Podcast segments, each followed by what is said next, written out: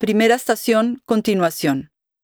Ahora vamos a quedarnos un momento delante de la maqueta situada en el centro del espacio de introducción.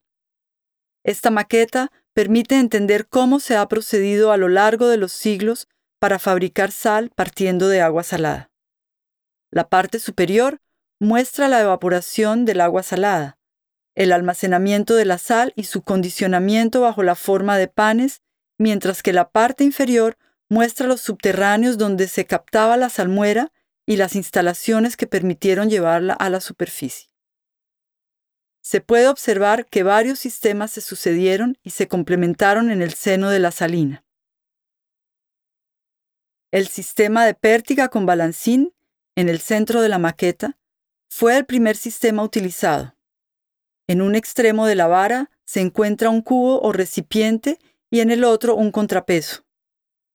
Este sistema era accionado por obreros y permitía ir a la fuente y llevar hasta el nivel del suelo un agua con contenido salino de 40 gramos por litro.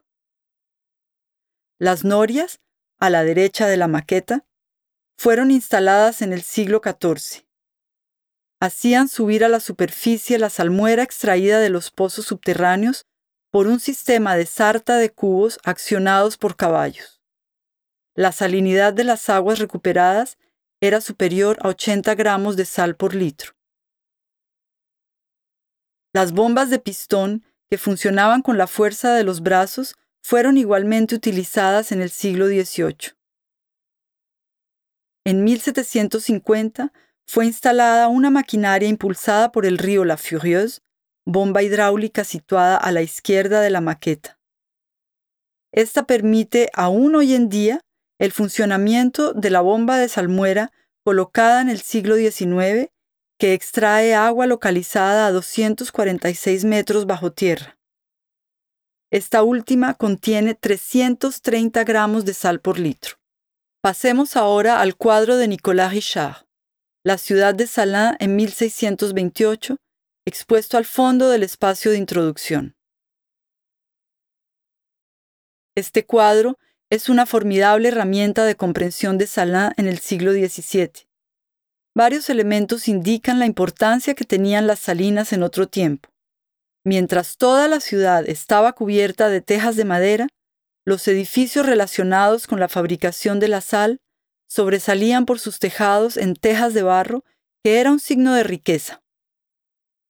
Se puede igualmente observar el dominio que el sitio industrial tenía sobre la ciudad. La gran salina se extendía sobre cerca de dos hectáreas. En su apogeo, el sitio contaba con 180 personas en el seno del recinto y con cerca de 640 en el exterior, repartidas especialmente en los bosques de los alrededores. Para proteger la sal, muy preciada por su rareza, dos fuertes dominaban el valle. En la Edad Media existían en tres salinas, entre ellas la Gran Salina, la más importante, que es la que visita usted en este momento. Habrá que esperar el siglo XVII para que éstas sean reagrupadas bajo la misma administración. Si el guía ya está con usted, le invitamos a seguir el grupo hasta la estación número 2.